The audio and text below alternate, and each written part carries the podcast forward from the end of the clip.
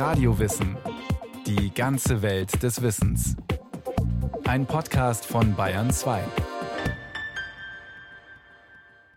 Johannes Gutenberg. Er war ein reicher Sohn aus bester Familie.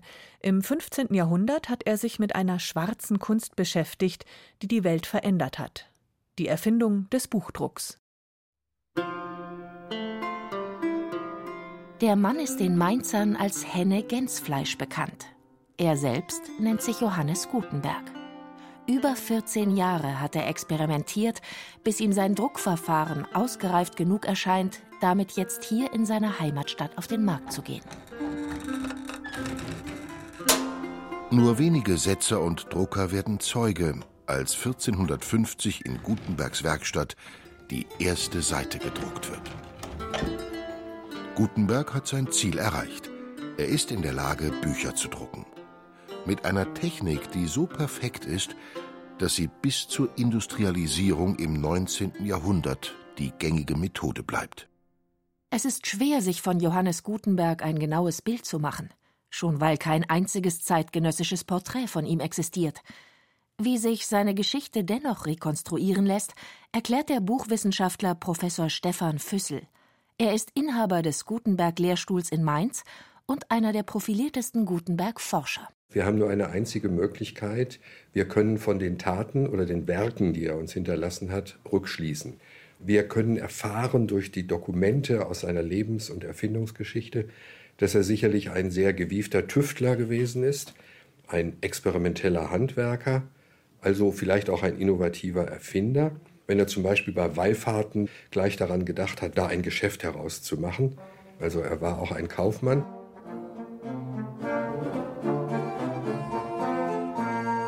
Gutenbergs Geschichte beginnt um 1400 im Mainzer Hof zum Gutenberg. Hier kommt er als Spross der alteingesessenen Patrizierdynastie Gänsfleisch zur Laden auf die Welt. Die Familie besitzt ihr eigenes Wappen, einen Bettelmönch mit Zipfelmütze. Gutenberg wächst gemeinsam mit seinen Geschwistern Friedrich und Else auf und genießt als Sohn aus gutem Hause das Privileg, eine Schule zu besuchen. Er lernt nicht nur lesen und schreiben, sondern auch Latein. Henne, wie er in Mainz genannt wird, muss ab dem August 1411 wegen des Mainzer Zunftstreits die Schule wechseln. Aus Protest gegen die Forderung der Handwerker, dass auch Patrizier Steuern und Zölle bezahlen sollen, verlässt wie viele andere auch Familie Gänsfleisch die Stadt. Sie ziehen vorübergehend ins 30 Kilometer entfernte Eltville um, in ihr Domizil an der Ringmauer, das Johannes Mutter geerbt hat. Immer wieder wird Gutenberg hier Zuflucht suchen. Stefan Füssel? Wir können dann nur erahnen an dem, was er später in seinem Leben auch dann geleistet hat, dass er etwa in den Jahren 1417 bis 19 an der Universität Erfurt studiert hat. Erfurt hörte damals zur Erzdiözese Mainz. Insofern schickten begüterte Eltern ihre Söhne nach Erfurt zum Studium. Nun haben wir nichts anderes als den Hinweis, dass ein Johannes aus Eltville zum Studium dort war. Aber wir wissen ja schon aus der lateinischen Bibel, die er gesetzt hat, dass er extrem gut Latein und lateinische Grammatik gekannt haben muss. Kurz vor seiner Promotion in Erfurt erreicht Gutenberg im Herbst 1419 die Nachricht, dass sein Vater gestorben ist. Friedrich Gänsfleisch hinterlässt seiner Frau und den Kindern ein reiches Erbe, auf das allerdings auch die Tochter aus seiner ersten Ehe Anspruch erhebt, Patze Blashoff. Es kommt zum Prozess der für Gutenberg gut ausgeht. Der Vater hat genügend Geld für seine Kinder angelegt, das nun als Leibrenten, also als Unterhalt regelmäßig an sie ausgezahlt wird. Damit kann Johannes lange Jahre sorgenfrei leben. Nach dem Tod des Vaters verliert sich plötzlich Johannes Gutenbergs Spur. 15 Jahre lang weiß niemand, wo er steckt bis er plötzlich im März 1434 in Straßburg aktenkundig wird. Die Stadt ist führend im Glockenguss und in der Herstellung von Papier, das in Europa erst seit wenigen Jahren auf dem Markt ist. Außerdem kann Gutenberg hier den Bau des gigantischen Münsters mitverfolgen. Für die Zeit war Straßburg tatsächlich ein Geschäfts- und Handels- und Entwicklungszentrum. Und hier waren zum Beispiel sehr viele Glockengießer, die experimentiert haben. Und auch der Glockenguss ist einmal von der Legierung und dann aber auch mit der Beschäftigung der Schrift besonders wichtig, weil auf jeder Glocke ist im unteren Bord ein Text eingraviert. Und da steht dann der Segenspruch. Gutenberg lebt vermutlich schon länger hier, macht aber 1434 mit einer drastischen Aktion auf sich aufmerksam. Weil die Stadt Mainz sich weigert, ihm die Leibrente seines Vaters weiterhin auszubezahlen, lässt er deren Stadtschreiber verhaften, der gerade in Straßburg weilt. Dafür muss er sich erklären. Darum habe ich in meiner Notdurft Herrn Niklaus Wirstadt, den Stadtschreiber von Mainz, greifen lassen – und dieser hat mir gelobt, dass er mir die zustehenden 310 rheinischen Gulden bis Pfingsten meinem Vetter Geldhus im Hof zu Lamparten in Oppenheim aushändigen werde. Auch bekenne ich mit diesem Brief, dass der Meister und Rat der Stadt Straßburg geraten haben, dass ich Ihnen zuliebe den Herrn Niklas den Stadtschreiber freigeben habe. Gutenberg wohnt in St. Arbogast vor den Toren Straßburgs. Er hat sich dort eine Werkstatt eingerichtet, in der er nun als Handwerksmeister arbeitet, vermutlich als Goldschmied. Da es einen familiären Zusammenhang mit der Münzerhausgesellschaft in Mainz gibt, ist immer wieder spekuliert worden, dass er möglicherweise ein Goldschmied gewesen sei. Die Kenntnisse, die waren ihm offensichtlich sehr vertraut, weil das zu den Grundvoraussetzungen der neuen Technik gehörte nämlich in einen Stahlstab auf der Spitze Buchstaben seitenverkehrt einzugravieren. (1437) stellt Gutenberg einen Lehrling an. Andreas Dritzehn, der aber keinen Lohn für seine Arbeit will, sondern im Gegenteil dafür bezahlt, bei seinem Meister lernen zu dürfen. Der ist nämlich auch gewiefter Kaufmann mit einer lukrativen Geschäftsidee. Als 1439 eine Wallfahrt nach Aachen ansteht, will Gutenberg für die hunderttausend Pilger, die dahin strömen, Heilsspiegel produzieren. Die Gläubigen benutzen bei der Wallfahrt diese Spiegel, um wenigstens die Aura der Reliquien einzufangen, wenn die Bischöfe sie der Menge zeigen. Für die Produktion der Spiegel leiht sich Gutenberg Geld, um das nötige Blei, Zinn und Quecksilber kaufen zu können. Außerdem tüftelt er an einer Presse, mit der sich die Pilgerzeichen seriell in die Spiegelrahmen stanzen lassen. Und er sucht sich Leute, die sich mit Legierungen, also dem Verschmelzen verschiedener Metalle, auskennen. Stefan Füssel. Wir wissen, dass er sich andere Handwerke in Straßburg dazugeholt hat. Er hat sich zum Beispiel einen Drechsler dazugenommen, weil er ganz offensichtlich experimentiert hat mit der hölzernen Presse. Und er hat mit Spiegeln experimentiert in der Zeit in Straßburg. Das heißt tatsächlich Handspiegel. Damals war das etwas völlig Neues. Und hier musste man mit Quecksilber, mit anderen Stoffen experimentieren, vor allen Dingen aber auch mit Blei. Für die Produktion der Spiegel gründet Gutenberg ein Konsortium, an dem sich der Vogt Hans Riffe aus Lichtenau, Andreas Dritzehn und der Besitzer der Straßburger Papiermühle, Andreas Heilmann, beteiligen. Am Ende sind es geschätzte 32.000 Heilsspiegel, die in Gutenbergs Werkstatt hergestellt werden und nur darauf warten, an Pilger verkauft zu werden. Doch dann wird die Wallfahrt um ein Jahr verschoben weil in Aachen eine Pestepidemie ausgebrochen ist. Andreas Dritzehn erlebt die Wallfahrt nicht mehr. Er stirbt 1439, nur zwei Jahre nachdem er bei Gutenberg angefangen hatte.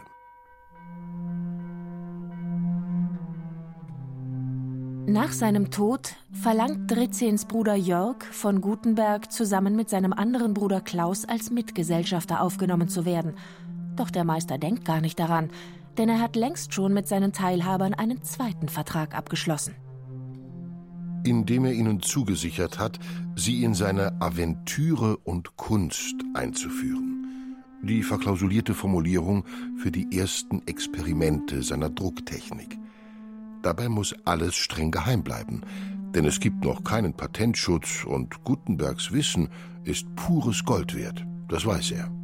Und aus dem Grund hat man eine Geheimhaltungsklausel, so nennt man das auch bis in die Gegenwart bei solchen Verträgen eingearbeitet, dass niemand, der beteiligt war, irgendetwas von diesen Experimenten weitergeben durfte.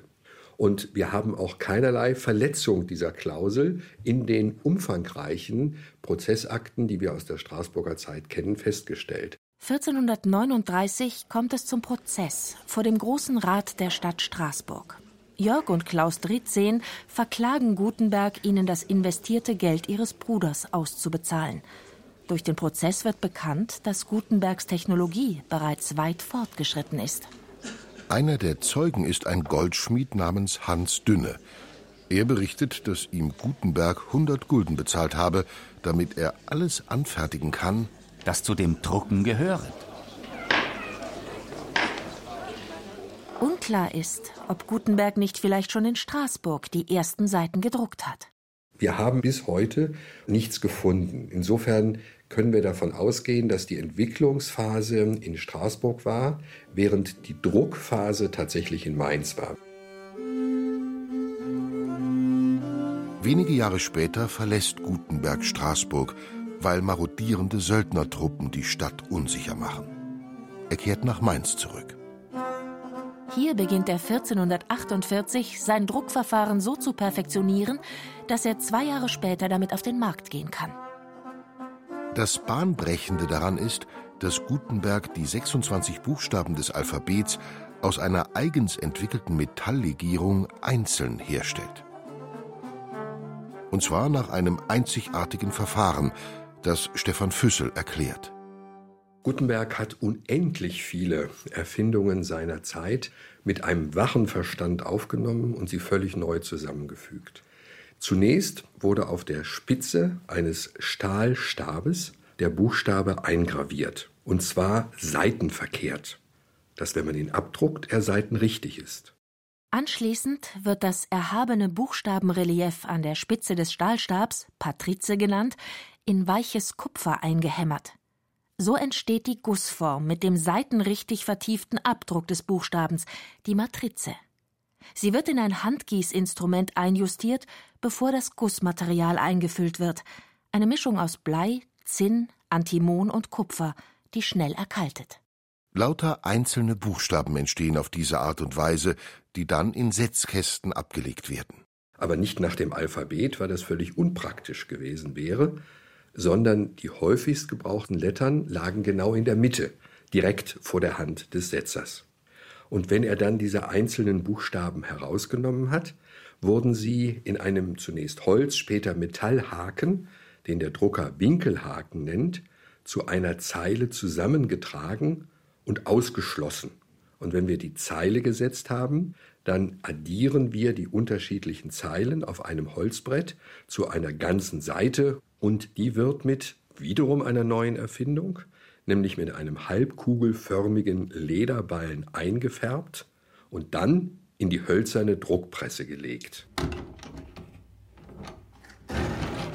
Die Legierung der Lettern, das Handgießinstrument, die Zusammensetzung der Druckerschwärze aus Lacken, Ölen, Harzen, gemischt mit Lampenruß, Pech und Firnis, all dies hat Johannes Gutenberg in jahrzehntelanger Forschungsarbeit entwickelt genauso wie den Trick, das Papier leicht anzufeuchten, bevor es in die hölzerne Druckerpresse geschoben wird.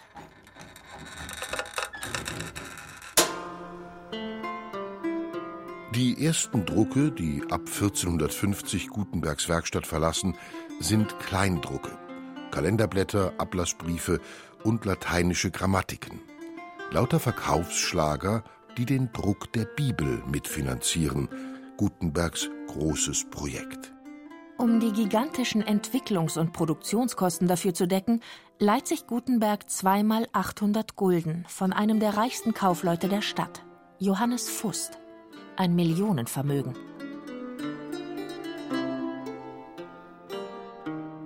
Es dauert über drei Jahre, bis die 180 Bibelexemplare gedruckt, ausgemalt und gebunden sind. Gutenberg entwickelt dafür eine eigene Schrifttype, die später als B42-Type bekannt wird, weil jede Seite in zwei Spalten a 42 Zeilen aufgeteilt ist. 1454 erscheint die Auflage mit einem sensationellen Erfolg. Alle Exemplare sind schon vor der Fertigstellung verkauft.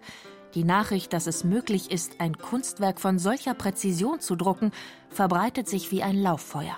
Zumal Johannes Gutenberg im Oktober 1454 die Frankfurter Messe besucht. Offensichtlich hat nämlich Johannes Gutenberg einzelne Druckbogen, also noch kein gebundenes Buch, angeboten. Und dort war Enea Silvio Piccolomini, ein italienischer Humanist, der im Auftrag des Kaisers unterwegs war. Und der findet nun diese ganz wunderbaren Blätter vor und schreibt einem Freund, du glaubst es kaum, ich habe hier Bogen, genauso gut wie von der Handschrift hergestellt gesehen, eigentlich sogar noch besser, denn du könntest diese Seiten auch ohne deine Brill lesen. Das ist ein Vorläufer der Brille. Das war tatsächlich der Durchbruch. Die Gutenberg-Bibel gehört heute zum Weltdokumentenerbe der Vereinten Nationen. Von den 180 Exemplaren sind weltweit noch 49 erhalten. Die schönste Ausgabe liegt in der Universitätsbibliothek der Stadt Göttingen. Davon ahnt Johannes Gutenberg im Jahre 1454 selbstverständlich noch nichts. Genauso wenig wie er wissen kann, dass etwa 70 Jahre früher in Korea ein Buch erschienen ist, das ebenfalls Mediengeschichte schreiben wird. Es gibt eine zweite Entwicklung aus dem südostasiatischen Raum, die bereits mit Metalllegierungen gearbeitet und experimentiert hat. Gesichert ist das Jahr 1377 in Korea, nämlich das Erscheinungsdatum eines kleinen Büchleins, den Grundzügen der Lehre Buddhas. Der Unterschied war aber, dass es sich um ein ganz anderes Gussverfahren handelt als das von Gutenberg und es wurde weiterhin abgerieben und es wurde nicht gedruckt.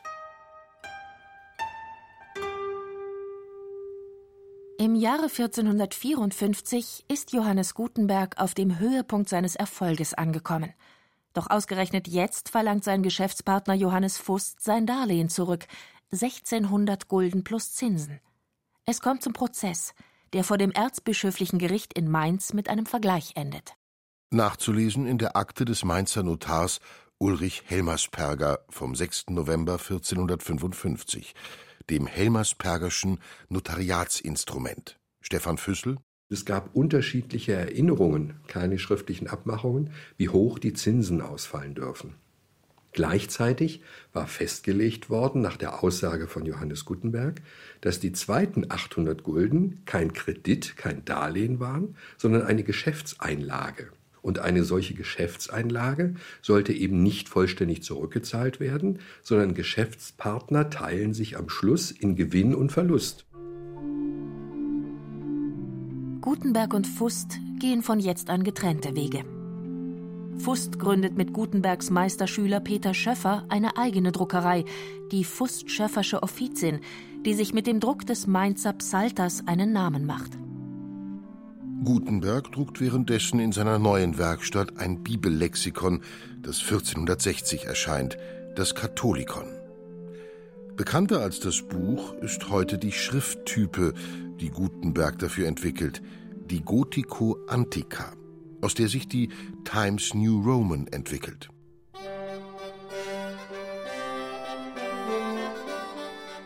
Die Verbreitung des gedruckten Buches lässt sich nicht mehr aufhalten.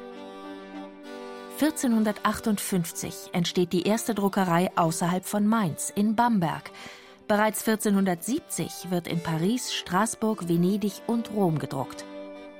Schon 30 Jahre später existieren in 255 Städten über ganz Europa verteilt Druckereien, in denen 20 Millionen Drucke hergestellt werden.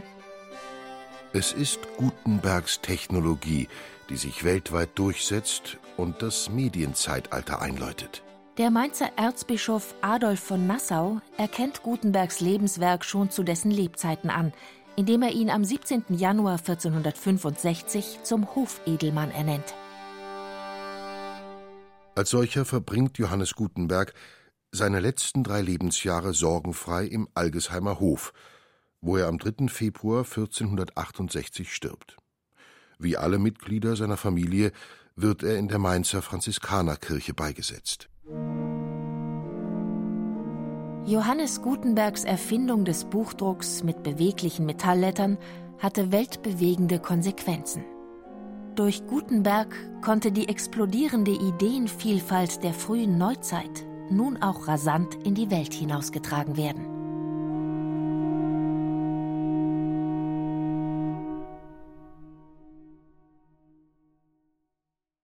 Johannes Gutenberg, Erfinder des Buchdrucks. Ulrike Beck hat die Spuren des Mannes zurückverfolgt, der als Vater der Massenkommunikation den Weg in die Neuzeit bereitete. Gesprochen haben Caroline Ebner, Stefan Wilkening und Friedrich Schloffer. In der Technik war Fabian Zweck, Regie führte Christiane Klenz, Redaktion Thomas Morawetz